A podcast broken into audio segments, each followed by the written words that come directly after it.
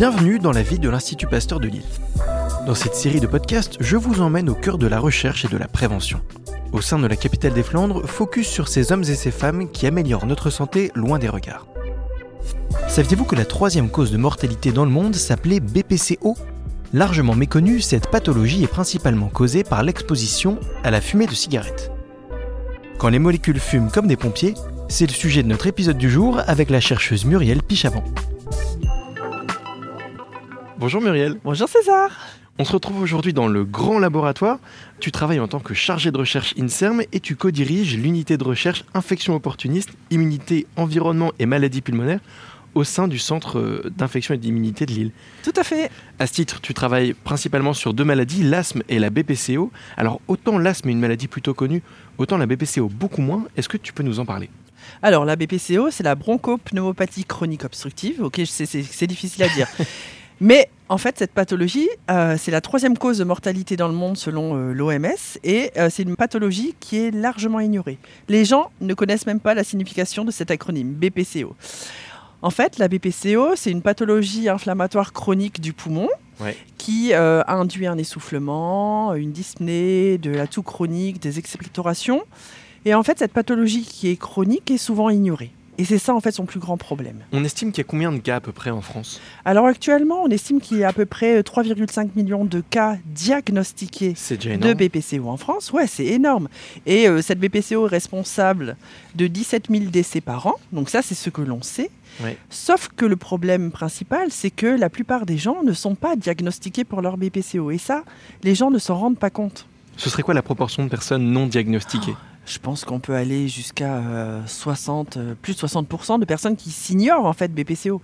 Le problème de la BPCO, c'est que c'est une pathologie chronique qui évolue par palier.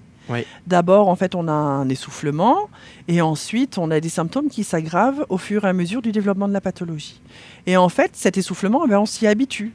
Et du coup, on ne se fait pas prendre en charge. Et euh, notre BPCO n'est pas diagnostiqué.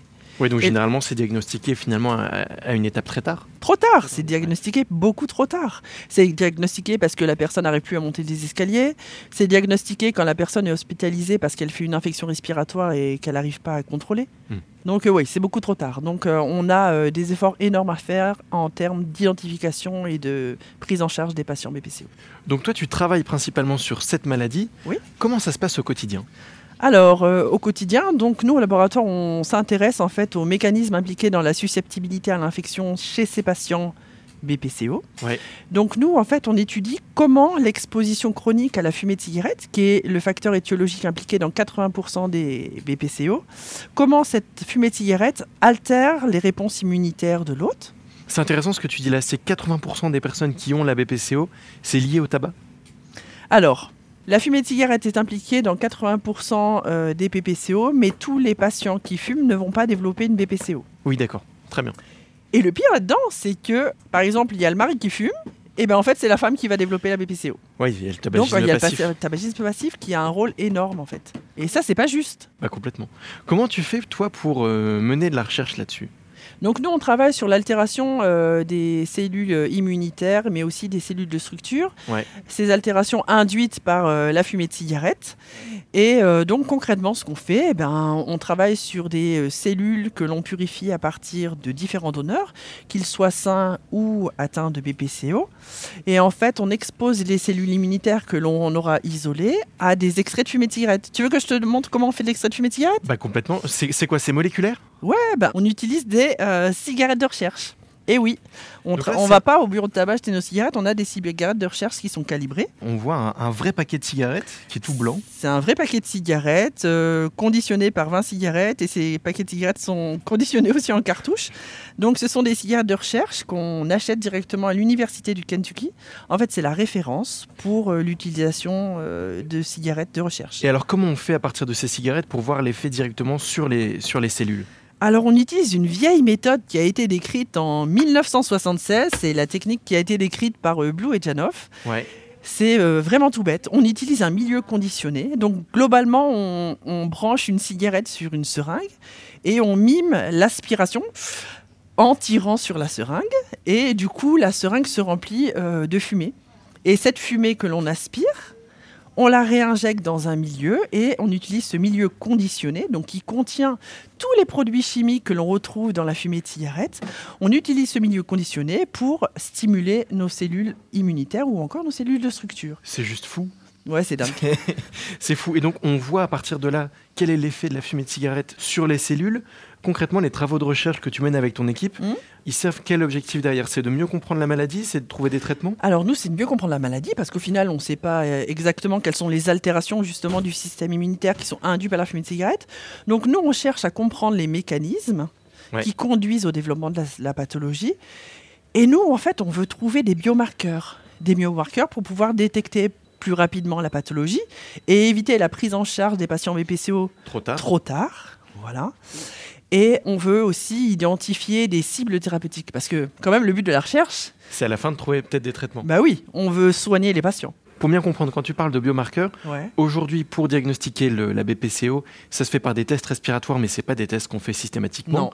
Et donc, l'idée, ce serait de trouver, euh, par exemple, dans les prises de sang, des- d'autres indicateurs qui permettraient de diagnostiquer? Pourquoi pas? En fait, euh, les patients BPCO sont uniquement diagnostiqués sur euh, épreuve de souffle. Donc, on fait une spirométrie et ça, ça peut pas se faire euh, dans n'importe quel laboratoire. On est obligé d'aller dans un service de pneumologie Mm. ou dans un laboratoire adapté. Mais le but, nous, c'est de trouver des marqueurs, par exemple, circulants que l'on retrouve dans le sang et en fait ça nous permettrait de pouvoir en fait avoir une médecine on va dire personnalisée pour adapter la prise en charge derrière.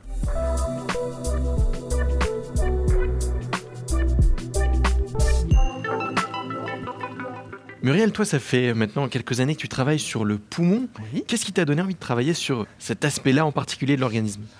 Pourquoi je travaille sur le poumon? Bah, Tout simplement parce que moi je suis asthmatique. Ça joue beaucoup? Bah, carrément. Ça joue parce que, bah, étant asthmatique, euh, j'avais besoin d'avoir, euh, de comprendre en fait ce qui m'arrivait déjà. Hmm. Et euh, je voulais avoir trouvé peut-être un autre médicament ou autre pour euh, me sentir mieux. Ok, c'est peut-être un peu égoïste, Ah non, mais, au final, Ça euh, sert tout le monde. bah voilà. Donc du coup, c'est pour ça que je me suis intéressée aux pathologies pulmonaires chroniques, donc euh, l'asthme. Et puis au fil du temps, euh, la recherche a évolué et on a développé un autre modèle de, une autre thématique de recherche sur la BPCO. Donc une autre pathologie inflammatoire chronique du poumon. Qu'est-ce qui t'a amené, toi, sur ce sujet de la BPCO Alors du coup, euh, pendant ma thèse, j'ai travaillé sur euh, l'asthme. Après, je suis partie aux États-Unis pour faire mon postdoc où là, j'ai encore étudié euh, la réponse immunitaire au niveau du poumon, mais dans un autre contexte, dans le contexte d'exposition à la pollution environnementale et notamment à l'ozone. Ouais. Et en fait, quand j'ai voulu revenir en France et passer les concours chercher de recherche INSERM, il a fallu monter un projet. Ouais. Il Et, fallait se différencier Il fallait se différencier des autres. Et en fait, il fallait, on va dire, monter une thématique qui n'était pas encore développée ici, tout en restant axé sur le poumon. Et du coup, c'est comme ça qu'on a, entre guillemets, monté la thématique BPCO ici à Mhm. Pasteur. C'était en 2010. Ah ouais, ok. Ça fait longtemps déjà. hein. C'est très clair. Toi, qu'est-ce qui te plaît le plus dans ton métier au quotidien? Ce qui me plaît le plus, les interactions avec les autres, c'est euh, On voit quelqu'un qui passe et qui nous fait un grand sourire. Euh, les interactions avec les autres, c'est le fait que euh, dans les équipes de recherche, on soit multiculturel, on interagit beaucoup en anglais. C'est aussi tout l'aspect formation, on accueille beaucoup d'étudiants au laboratoire. Ouais. C'est l'aspect aussi transmission du savoir avec la vulgarisation. Moi, j'adore participer aux événements de vulgarisation comme la fête de la science. Ou, Ouais, tu fais des conférences, c'est ça? Ouais, je fais des conférences, j'interviens aussi dans les assos pour présenter en fait le métier et surtout pour dire aussi que ce métier de scientifique est accessible aux femmes. Ah, c'est un beau sujet ça. Ça, ça me tient à cœur. Parce que ton voilà. équipe, ça reste encore trop masculin. La proportion n'est pas encore sur la non, parité. pas du. Ah non, pas du tout. Alors, euh, 90% des, du personnel d'une équipe de recherche, je pense que ça, on peut le généraliser à l'ensemble de la recherche, c'est reste des hommes. 90% de femmes. Non, non, non, Ah, ah non. d'accord. non, sauf que les chefs sont des hommes. Ah oui, d'accord. Voilà. c'est Ah oui, ça. donc il y a un vrai problème là-dessus. Non, non, non, non. Et les femmes ont leur place dans, dans la science, ça, il n'y a aucun souci. Par contre, les femmes ont peut-être un peu plus de mal à accéder aux postes à responsabilité, Ouais. mais c'est en train de changer. Et donc toi, tu t'impliques là-dedans aussi? Ah ouais, ah oui, si, si, ça, ça me tient à cœur. Oui, Ah, oui, exactement. Et euh, bien sûr, ce qui m'intéresse aussi dans mon métier, c'est euh, l'intérêt de la nouvelle découverte. Hmm. Muriel, c'est quoi la plus grande fierté dans ton parcours? La plus grande fierté dans mon parcours, c'est la reconnaissance de mes. Ouais. C'est, euh, on a besoin d'avoir un avis, on me le demande. Et là, je me dis, aïe, c'est bon, j'ai gagné quelque chose. L'envie d'être compétente? Ah, l'envie d'être compétente et euh, oui, l'envie d'être reconnue pour ce que j'ai réussi à, Ouais. à achever jusqu'ici. Est-ce qu'on trouve aussi beaucoup le syndrome de l'imposteur euh, dans la science? Je sais que c'est quelque chose dont on parle beaucoup depuis pas mal d'années. Ah oui, complètement. Ouais. Oui, on se demande toujours si on est à notre place. Si Et on est légitime à si on est porter, euh, légitime, exactement. Et euh, justement, le fait d'avoir la reconnaissance de ses collègues, ça nous rassure. On dit, OK, je suis bien là, à ma place. Pour conclure ce podcast, toi tu co-diriges une unité de recherche. J'imagine Ouais. que ça doit être quand même un travail assez exigeant qui prend du temps. Ah, ça prend énormément de temps, mais Comment Moi, tu je- fais pour concilier avec ta vie perso? Comment je fais? Ah ben, donc oui, j'ai une vie personnelle déjà. Hein je suis maman de deux enfants et j'en suis très fière. Et euh, ça m'empêche pas en fait d'être euh, efficace dans mon boulot. Hmm. Enfin, je l'espère. et euh, je peux le faire parce que en fait, je peux compter aussi sur euh, le dévouement et l'implication de mon conjoint. Parce que seul, je pense que j'y arriverai pas. J'arriverai pas à concilier aussi bien ma vie professionnelle et ma vie perso. Et donc merci, merci à mon entourage qui est là pour me pour m'aider. Je te pose cette question parce que en préparant cet épisode, tu m'as dit que dans la recherche, Hmm. c'est pas toujours évident d'avoir une vie de famille à côté parce que c'est très Non. exigeant, c'est un, travail à plein temps. En fait, c'est un travail à plein temps parce qu'il n'y a pas de limite. On travaille. euh, bah, moi, je sais qu'après avoir couché les enfants, je travaille beaucoup le soir. On continue à bosser le week-end. En fait, ces limites, les limites, c'est nous-mêmes qui devons les poser. On, euh, le travail peut très bien ne jamais s'arrêter. Et du coup, il faut savoir s'arrêter. Et les enfants nous imposent le rythme. Et donc, ça, c'est très bien. C'est super clair, merci beaucoup Muriel. De rien. Merci d'avoir écouté cet épisode. Vous êtes un particulier, une entreprise, vous voulez soutenir l'Institut Pasteur de Lille? N'hésitez pas à vous rendre sur le site pasteur-lille.fr.